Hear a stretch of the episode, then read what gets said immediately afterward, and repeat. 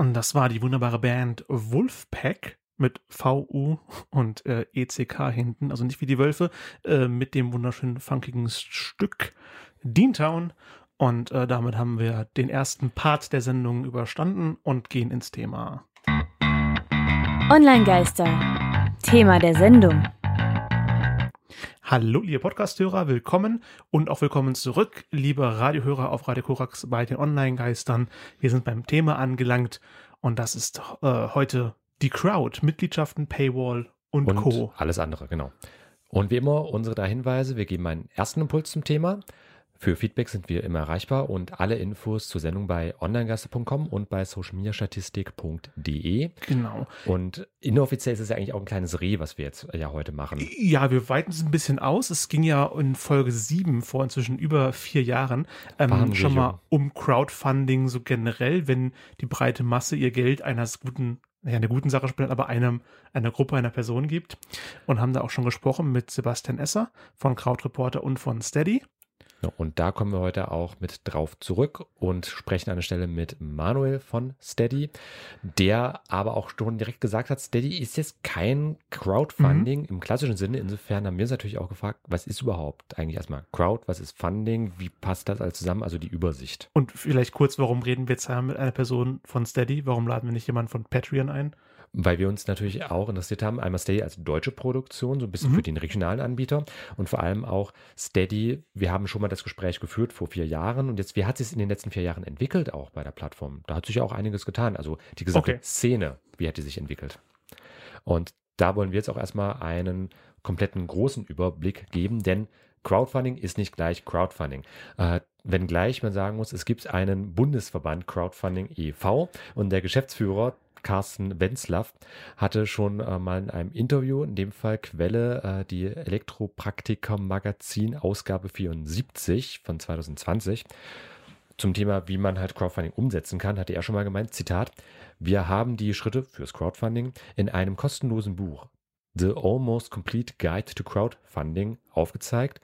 Den Link haben wir euch, liebe Online-Geister, direkt in die Shownotes mitgepackt. Da könnt ihr euch schon mal äh, zu allem belesen, was zum Thema Crowdfunding relevant ist. Direkt vom Bundesverband Crowdfunding. Es gibt für alles in Deutschland einen Dachverband. Ist ja auch äh, ganz schön. Ähm, und dadurch geht dann darauf, darauf ein, dass es verschiedene Mythen rund um Crowdfunding gibt und auch viele verschiedene Herangehensweisen. Man sich auf jeden Fall umgucken sollte, welche Plattformen bieten was. Da gibt es immer einmal Dinge wie, wie Steady oder Patreon, wo man einem, äh, einem Kreativschaffenden, einem Macher einer bestimmten Sache regelmäßig Geld hingibt, aber dann auch wieder Sachen wie äh, Kickstarter oder Indiegogo, ähm, wo du einmalig einen Betrag zahlst, um am Ende ein Projekt, ein einzelnes Projekt zu fördern was ich dann auch wieder wiederholen kann vom selben Macher. Und Crowdfunding ist auch etwas, was bei den Deutschen, also bei einer repräsentativen Zielgruppe, die befragt wurde, Quellen finden sich bei socialmediastatistik.de, in den Jahren von 2015 bis 2020. Wir haben die Deutschen Crowdfunding ja akzeptiert, beziehungsweise äh, da haben Deutsche schon mal Crowdfunding-Projekte unterstützt wenn ja, zu welchen Anteilen? Und da muss ich sagen, das hat sich durchaus entwickelt. Genau, also befragt wurden 1000 äh, Personen ab 18 Jahren aufwärts und es hat so bei 7,3 Prozent 2015 bis 9 Prozent 2016 sich dann so bei knapp unter 12 Prozent eingependelt über 2017, 2018, 2019 und ist dann letztes Jahr 2020 auf über 15 Prozent angestiegen, Anteil an Volljährigen, äh, die schon mal an sich an Crowdfunding beteiligt haben, dort jemandem Geld gegeben haben, im Voraus im Prinzip. Wahrscheinlich der Corona-Effekt, Stichwort ähm, Kreativschaffende, die natürlich auch gerade durch die ganzen äh, Lockdown, Pandemiesituationen das Problem hatten, ja nicht auftreten zu können beispielsweise. Also Bands, die nicht spielen konnten, Künstler, die ihre Kunst halt nicht präsentieren oder verkaufen konnten im klassischen Sinne, mhm. sind dann vielfach, das, da gab es auch ähm, einiges an Berichterstattung, sind vielfach dann natürlich auf digitale Kanäle ausgewichen und das hat offensichtlich auch das Crowdfunding beflügelt, denn mal grob gerechnet von 11 auf fast 16 Prozent, also äh, gut die Hälfte plus minus nochmal etwa gewachsen, das Ganze, was jetzt den Anteil angeht. Also ist durchaus ein bisschen Sprung an der Stelle. Das als erster Überblick, gleich noch mehr zu den, zu den verschiedenen Typen von Crowd und Crowdfunding, äh, die man dort betreiben äh, kann. Äh, zunächst einmal so die, die Urfassung äh, von Crowdfunding ähm, sind im Prinzip Steuern Und dazu haben die Beatles vor ewig langer Zeit schon mal ein Lied gemacht. Hier ist Taxman. Die Beatles mit Taxman und von Steuern kommen wir zu einer anderen Art finanzieller Unterstützung, da wir leider immer noch in einer Gesellschaft leben, die auf Geld angewiesen ist. Online-Geister. Thema der Sendung. Crowdfunding. Subscription Services und nachdem wir einen Überblick gegeben haben, was man sich darunter denn vorstellen kann und wie das an der Gesellschaft bereits angekommen ist, kommen wir jetzt zu verschiedenen Formen, wie man äh, seine Lieblingskreativschaffenden oder generell Personen, die was machen, unterstützen kann oder wie ihr, wenn ihr etwas unterstützt, euch Geld beschaffen könnt von euren Fans, von euren Unterstützern. Und da wollen wir jetzt natürlich auch einen Überblick geben, nicht nur zum Begriff des Crowdfunding, sondern halt eben auch, was macht die Crowd an sich eigentlich? Also was gibt es da alles für, ich sag mal, Geschmacksrichtungen der Crowd?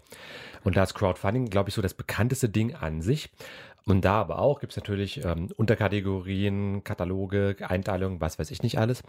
Ich würde sagen, Christian, gehen wir es einfach mal kurz von oben nach unten durch, was für verschiedene Spielarten von Crowdfunding es ja, du hast ja schon eine schöne Übersichtliste gemacht. Crowdonation ähm, damit fangen wir, glaube ich, alphabetisch ganz vorne an. Das ist eine Spende ohne direkte materielle oder finanzielle Gegenleistung.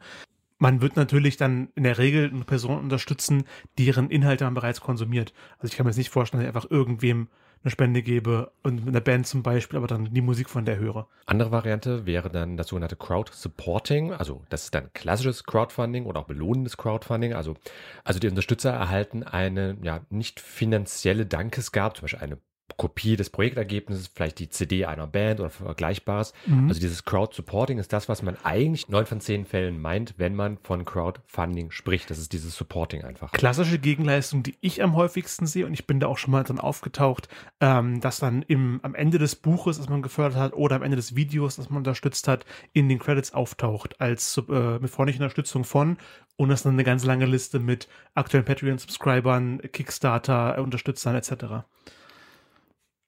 Ähm, Crowdlending wäre das nächste. Da verleiht die Crowd nur Geld an die Projektinitiatoren und das Geld wird dann später zurück ausgezahlt.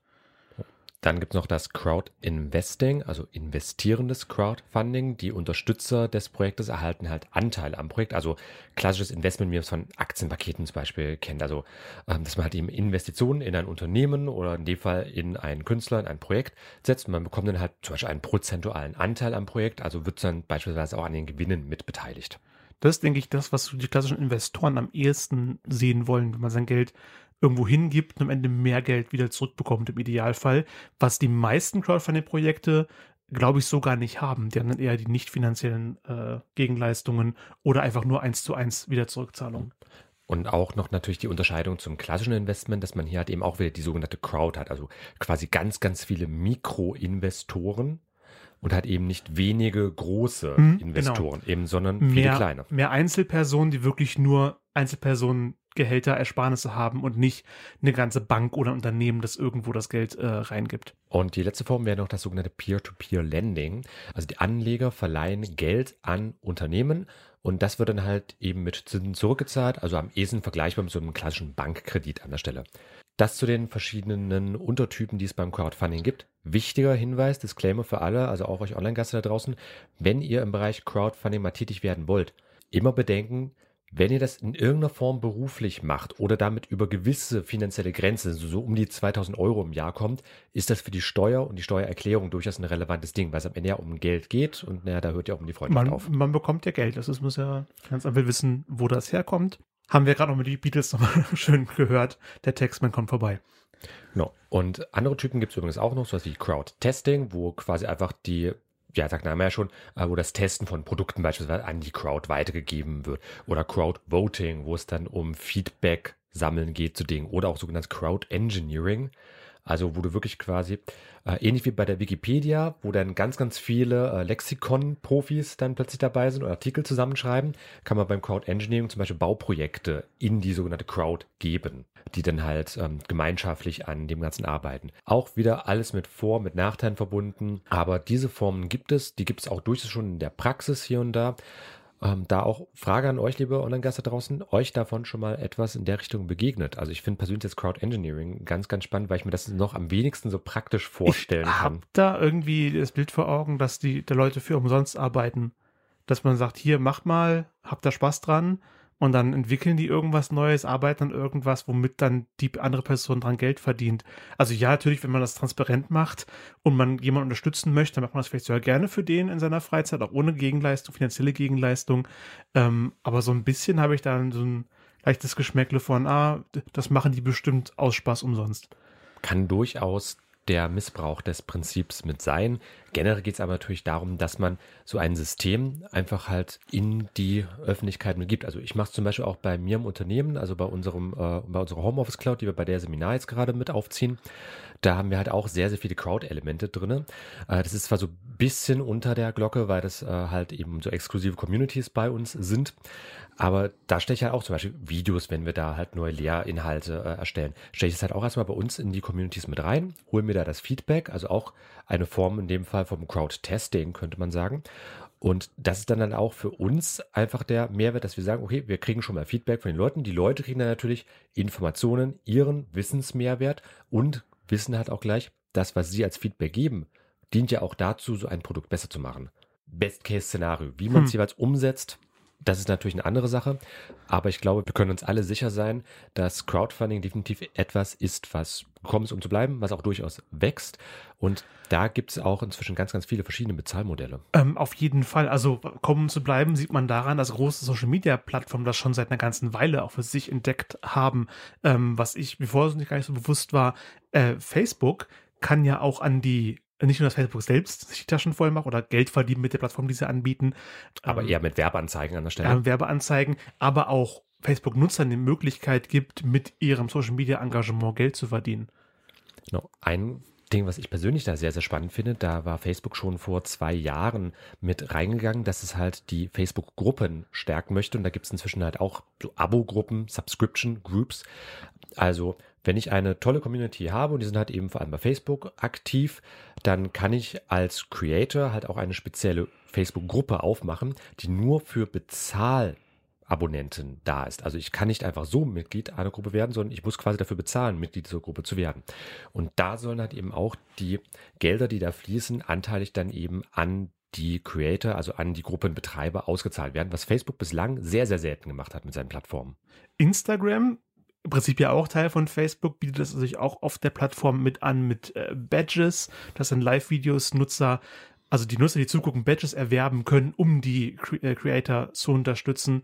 Ähm, oder eben, dass eine Nutzer, Instagram-Nutzer Werbung bei sich schalten und dann einen Anteil bekommen von den Einnahmen. Genau, quasi so eine Art Digitalklingelbeutel, den man dann rumgehen lassen kann. Genau, sehr ähnlich auch bei YouTube, ähm, wo natürlich ebenfalls Werbeeinnahmen, YouTube schaltet ja, das wissen wir, da unterwegs seid, eine Menge an Werbeanzeigen, die von fünf Sekunden bis, ich habe letzten Werbevideo gesehen, das ging dreiviertel Stunde ich konnte vor überspringen, aber der Werbeblock war dreiviertel Stunde. Was spinnt ihr? okay, auf jeden Fall sollte dann davon auch die Werbeeinnahmen an den Kanal ausgezahlt werden, der diese Werbung bei sich eben schaltet. Man kann aber auch direkt beim Kanalmitgliedschaft, äh, quasi Mitglied werden in dem Kanal, einen monatlichen Betrag zahlen, ähnlich wie es auch Twitch anbietet. Und da sind wir dann schon ganz nah bei den Sachen wie Patreon oder Steady oder OnlyFans, dass du einen festen monatlichen Betrag an deinen ja, an den Kanal bezahlst, an die Ersteller bezahlst.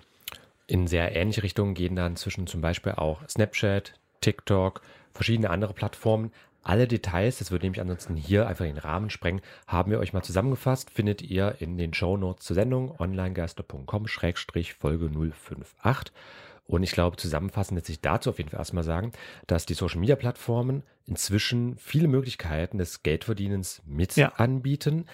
Aber das hat für mich ja wiederum so ein Geschmäckle, denn das ist meistens ja nicht wirklich unabhängig, auch nicht unbedingt fair. Nee. Gerade Facebook, da wird sehr, sehr viel darüber diskutiert, wie fair da die Bedingungen sind denn für die Creator. Ich also es ploppen halt auch viele Alternativen raus. Ja, also ich muss kritisch anmerken, ich sehe es vor allem auf YouTube, dass Personen, die ich sehe, die im Prinzip für die YouTube der Vollzeitjob ist, weil die so die so aufwendige Videos produzieren mit Recherchen etc., ähm, dass es für die einfach Vollzeitjob ist, von YouTube nicht genug Geld über Subscriptions und Erwerbeeinnahmen zurückbekommen, dass sie eben auf andere externe Dinge angewiesen sind. Und die können dann zum Beispiel Abo-Mitgliedschaften, Subscription-Pages etc. mit sein.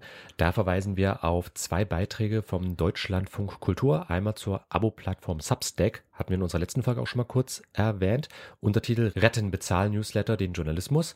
Und das andere zum Thema OnlyFans wird Pornografie im Internet endlich fair. Beide Links packen wir euch in die Show Notes und weitere Alternativen nur mal in loser Reihenfolge aufgezählt.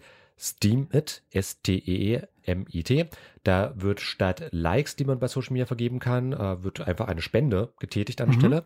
Auch, äh, denke ich, recht bekannt. PayPal Me, einfach so eine Variante von PayPal, wo man halt auch die Leute ja, einfach unterstützen in, kann. In PayPal eingebunden, genau. kriegst einen Link, klickst du drauf, zack, bezahlst du Geld.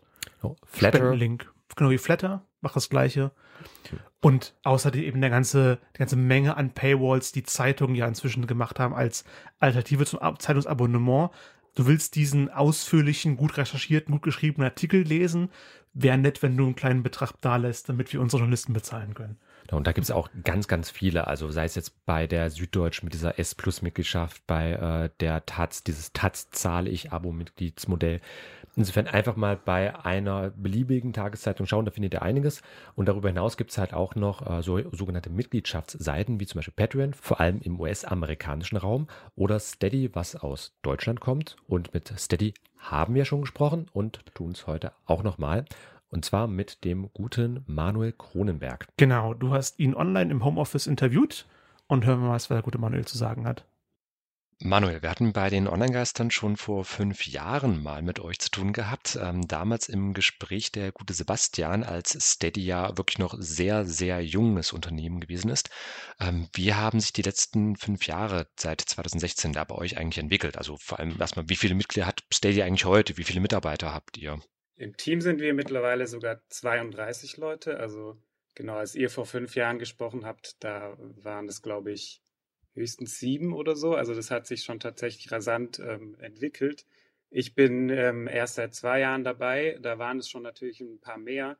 Aber für mich hat sich natürlich auch krass angefühlt, so zu sehen, das Team wächst stark. Es, ähm, es hat sich in, innerhalb von ähm, zwei Jahren wirklich auf die Anzahl von 32 eben ähm, ähm, erhöht und ähm, es sind auch sehr viele Leute aus vielen verschiedenen Ländern dabei. Also ich glaube, wir sind mittlerweile aus 13 verschiedenen Ländern. Und eure 32 Mitarbeiter aus 13 Ländern betreuen dann wie viele ähm, ja, Steady-Mitglieder? Also wie groß ist eigentlich die Community bei euch inzwischen? Zahlende Mitglieder sind äh, schon über 100.000, ähm, sind 110.000 um genau zu sein. Und äh, genau, also die zahlen auch ähm, inzwischen an Publisher sind es äh, über 1000. Das sind quasi 1100, die Geld verdienen bei uns wo wir auch gerade schon vom Geld reden.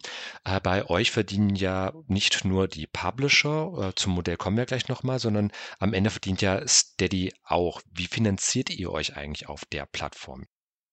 Äh, ganz generell muss man natürlich sagen, dass wir ähm, immer noch auf Investorengelder angewiesen sind, aber auf lange Sicht ist das Geschäftsmodell, dass wir ähm, an diesen Mitgliederzahlungen natürlich mitverdienen. Und das ist auch so der Weg, den wir gehen, dass wir zusammen mit den Publishern wachsen. Und das ist auch natürlich unsere Mission, dass wir die, den Publishern helfen, mit ihnen wachsen. Und ähm, wenn sie verdienen, verdienen auch wir. Und äh, um konkret zu sein, sind es quasi 10 Prozent ähm, der Zahlungen, die die Publisher erhalten, die gehen dann an uns. Mhm. Genau. Und als Publisher bei Steady ähm, kann ich ja verschiedene Projekte einstellen. Wir sind ja auch mit dem Social Media Blog Social Media Statistik unter anderem bei euch mit vertreten, haben da auch schon so eins, zwei kleinere Unterstützer gesammelt und können die Plattform bei euch ja mit nutzen, um halt eben da an Gelder zu kommen. Ähm, also indem wir halt sagen, wir haben ein Projekt und liebe Leute, wollt ihr das unterstützen? Das kann man ja dann als was eigentlich konkret betrachten bei Steady. Also macht ihr Crowdfinancing, Crowdsourcing, Crowdfunding? Gibt es da einen offiziellen Begriff an der Stelle? Ja, also tatsächlich ähm, ist der Begriff Crowdfunding äh, sogar sehr unpassend. Also es ist eigentlich gar kein Crowdfunding. Ähm, es wird natürlich stellenweise immer noch so ein bisschen damit verwechselt und Leute fragen, was ist jetzt der Unterschied? Was wir aber machen, sind äh, quasi Mitgliedschaften anbieten. Also Publisher können zu uns kommen, um Mitgliedschaftsprogramme zu starten. Und ähm, das ist insofern schon mal ein Unterschied, dass es quasi im Gegensatz zu Crowdfunding eine nachhaltige Unterstützung ist. Das heißt, die Mitglieder, die jetzt Publisher unterstützen, tun dies regelmäßig. Entweder zahlen sie jeden Monat irgendwie einen Beitrag oder sie tun es sogar jährlich. Ähm, und äh, das ist eben auf eine sehr lange Zeit ähm, angesetzt. Deswegen, das ist quasi schon mal so der, der größte Unterschied, dass es eben nicht so eine einmalige Sache ist. Und die andere Sache ist eigentlich, dass auch dieser Begriff Crowd schon fast nicht mehr so richtig zutreffend ist. Also wir reden immer so von der Community. Das heißt, äh, das sind ähm, die, ähm, die, die Leute, die die Publisher folgen, die jetzt den Podcast hören, Magazin lesen und das, die sind sehr treu, die sind da lange dabei, die mögen quasi das Medium sehr, sehr gern. Und das ist auch der Grund, warum sie ja dafür bezahlen. Und deswegen sprechen wir von der Community und auch eigentlich gar nicht so richtig von einer Crowd. Crowd klingt auch schon wieder so fast schon so anonym und irgendwie so wie eine riesige anonyme Masse und deswegen eher tatsächlich Community und Mitgliedschaften. Hm. Aber jetzt mal runtergebrochen auf äh, ein Etikett, wie würdet ihr das, was ihr bei Steady macht, dann bezeichnen? Abo-Mitgliedschaften oder was wäre so ein Begriff dafür? Mitgliedschaften. Okay, schlicht und ergreifend. Also man kann ein Mitglied bei euch werden, beziehungsweise hat eben für den entsprechenden Publisher und Punkt aus. Das wäre so euer Statement, anstatt auch, wie ihr es nennen würdet. Genau, also wir sagen natürlich immer, wir helfen Publishern dabei, äh, Mitgliedschaftsprogramme aufzubauen. Was sie bei uns machen können, ist eben, sich so eine nachhaltige Finanzierung zu sichern durch Mitgliedschaften. Und ähm, das Ziel ist, dass sie eben unabhängig sind und unabhängig ähm, publishen können. Und das ermöglichen wir denen. Okay, und viele von euren Publishern, wie es ja beim Steady-Sprech heißt, ähm, sind ja, denke ich mal, auch selbstständig, freiberuflich oder in irgendeiner anderen Form in dem Bereich tätig. Wie setzt sich da die Publisher-Landschaft bei euch eigentlich zusammen? Also das ist ganz unterschiedlich. Wir haben halt ähm, zum Beispiel auch, wir haben tatsächlich auch Redaktionen da. Das sind natürlich keine riesigen Redaktionen, wie das jetzt bei großen Zeitungen der Fall ist. Aber wir haben eben Online-Magazine, da sind schon teilweise auch zehn Leute oder sogar noch mehr dabei. Viele sind aber auch Einzelkämpfer und ähm, was die sonst genau machen, ist ähm, natürlich sehr unterschiedlich. Aber du hast natürlich recht, dass es viele Selbstständige sind, es sind freie Journalisten, die, die sich dann eben dadurch nochmal so ein eigenes Projekt und nochmal ein zusätzliches Standbein aufbauen. Es gibt aber natürlich auch Leute, die äh, irgendwo fest angestellt sind und dann nebenher noch ein Projekt starten und ähm, dann ähm, genau da sich eben auch noch ein zusätzliches Standbein aufbauen. Mhm. Am Ende ist es für den Publisher aber so, dass äh, diese ja erstmal bei Steady halt eben Publisher werden, also halt eben ein Konto dort anlegen und am Ende ihr denen ja dann auch äh, die ganzen ja halt eben ähm, ja, Mitgliedschaftsgebühren, also die Überweisungen ähm, kommen ja am Ende zentral von euch. Deswegen auch Stichwort Scheinselbstständigkeit. Wie handhabt ihr das eigentlich bei Steady? Wie meinst du das Scheinselbstständigkeit? Ähm, das könnte ja durchaus ein Vorwurf von vielleicht Finanzämtern sein. Also, dass am Ende ja quasi Steady der einzige Geldgeber sein könnte für manche der Publisher. Ähm, gab es da schon mal irgendwie Vorfälle oder wie, wie wird das bei euch umgesetzt, dieses Thema? Ist das überhaupt ein Thema?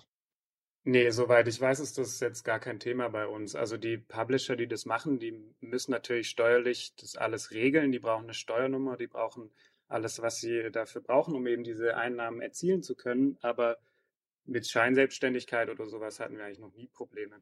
Wichtiger Merksatz für unsere Hörer, die Steady-Mitglied werden möchten. Es entbindet euch nicht von der Steuererklärung. Und in dem Kontext gleich andere Frage.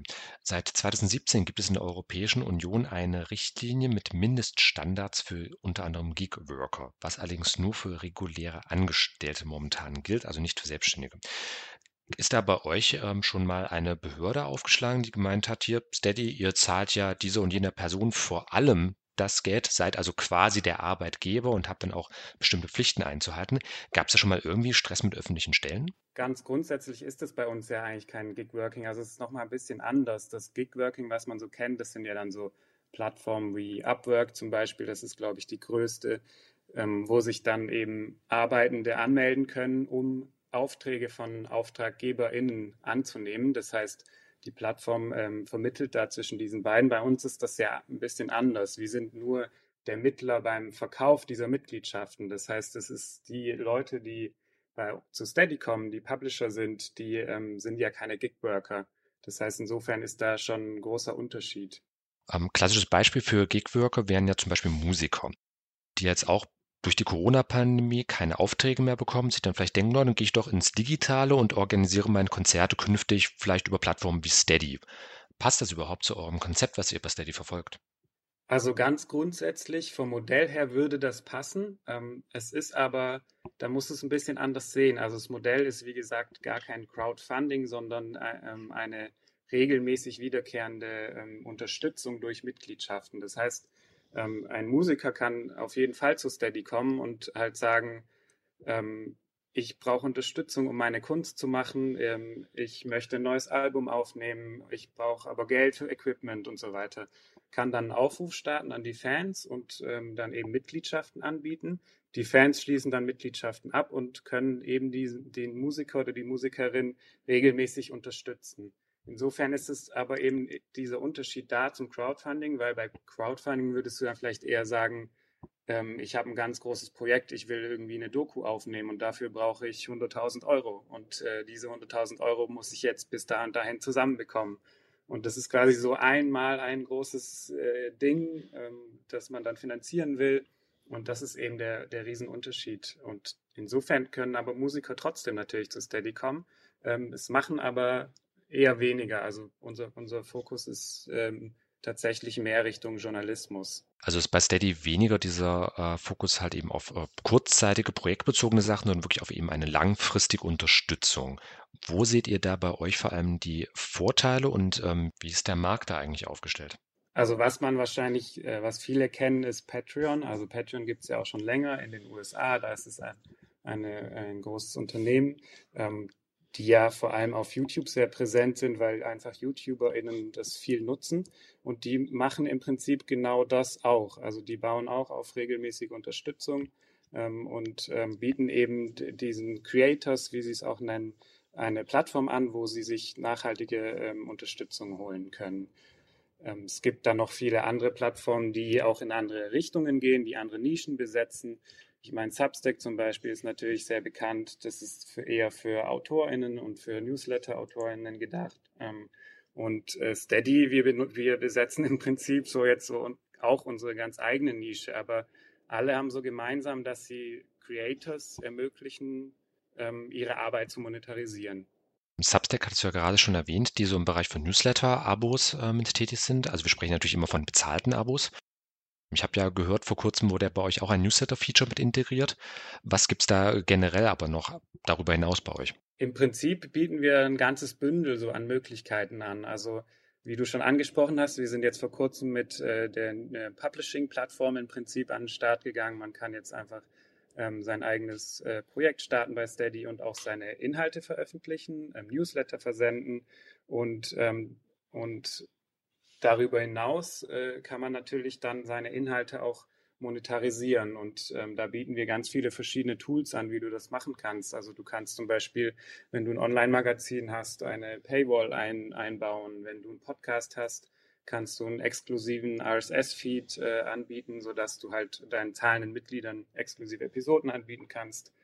Ähm, da gibt es zahlreiche Möglichkeiten. Tatsächlich ist aber auch äh, ein großer Teil der Publisher, die Steady nutzen, ähm, so aufgestellt, dass sie gar keine Mitgliedschaften anbieten. Das heißt, die bauen einfach nur auf die Unterstützung. Die sagen, sie, ähm, sie brauchen diese finanzielle Unterstützung, um mit ihrer Arbeit weitermachen zu können.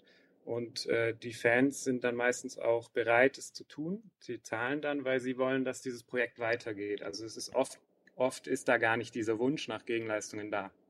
Das nimmt ja auch schon mal ein bisschen Druck von den Leuten weg, dass man nicht zwangsweise immer mehr Content, immer mehr Content, ähm, seien das jetzt Podcasts, seien das Bilder, die man zeichnet oder sonst wie, dass man halt immer mehr hinter zum Beispiel einer Paywall verstecken muss. Äh, man kann also bei Steady, und das wird ja auch gemacht, dann den Leuten einfach sagen, hier, Leute, damit ich weitermachen kann, brauche ich eure Unterstützung. Genau, da sprichst du einen ganz wichtigen Punkt an, weil das haben tatsächlich auch viele Publisher diese Sorge. Das kriegen wir dann natürlich auch mit in unseren Gesprächen mit ihnen, dass viele dann sagen, ja, ich kann das nicht machen, ich kann keine Mitgliedschaften anbieten, weil dann muss ich ja ganz viele Extras anbieten und dafür habe ich die Zeit gar nicht. Und ähm, das ist tatsächlich was, was wir oft mitkriegen, wo wir den Publishern dann oft erstmal die Sorge nehmen müssen und dann halt auch sagen müssen, ja, pass auf, muss gar nicht unbedingt was extra anbieten. Und ähm, Vielleicht kann ich ein Beispiel nennen. Ähm, zuletzt habe ich nämlich ähm, auch mal Joscha Sauer, den Cartoonisten mit den nicht lustig Cartoons, interviewt.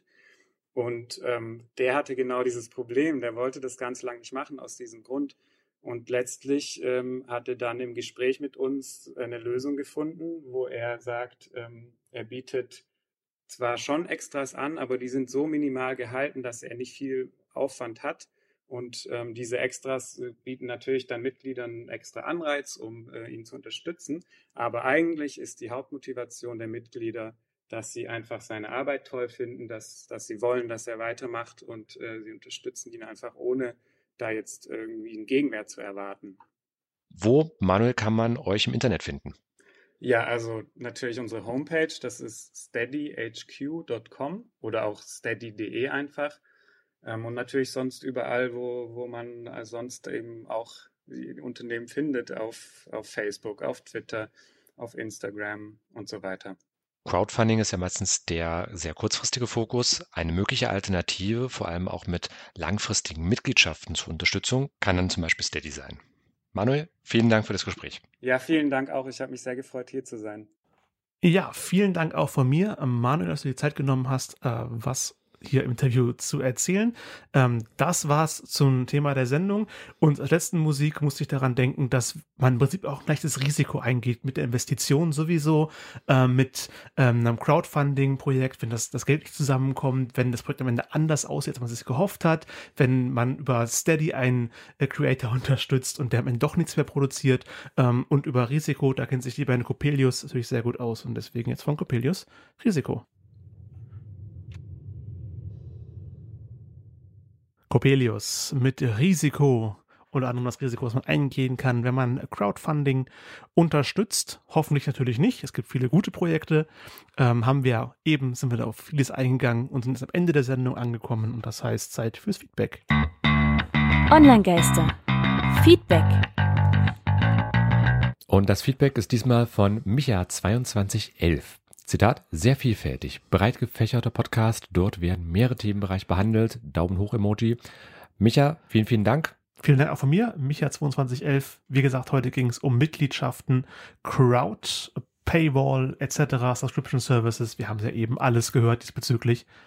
Und wie immer die Shownotes, Infografiken und mehr einmal bei uns auf der Webseite und auch immer monatlich in unserem exklusiven 2-Minuten-Briefing unter onlinegeister.com-newsletter zu beziehen. Alle Songs aus der Radiofolge verlinken wir auch in unserer Spotify-Playlist. Und ganz wichtig, unser Feedback an euch, an dich, liebe Hörer. Danke dir fürs Zuhören. Das ist uns auf jeden Fall immer sehr wichtig. Und wenn du irgendwelches Feedback hast, wenn du Themenwünsche hast, melde dich bei uns. Wir machen diese Sendung ja nicht einfach nur für uns, weil es uns so Spaß macht, sondern ja auch für euch da draußen. Insofern, gebt uns Feedback, sagt uns eure Meinung. Wir können dadurch nur besser werden. Ja, vielen Dank auch von mir fürs Zuhören. Das ist was aber wirklich für heute. Christian hat mich sehr gefreut. Tristan hat mich ebenfalls gefreut. Und beim nächsten Mal geht es um die WhatsApp-Apokalypse. Wir schauen uns das Unternehmen Facebook an.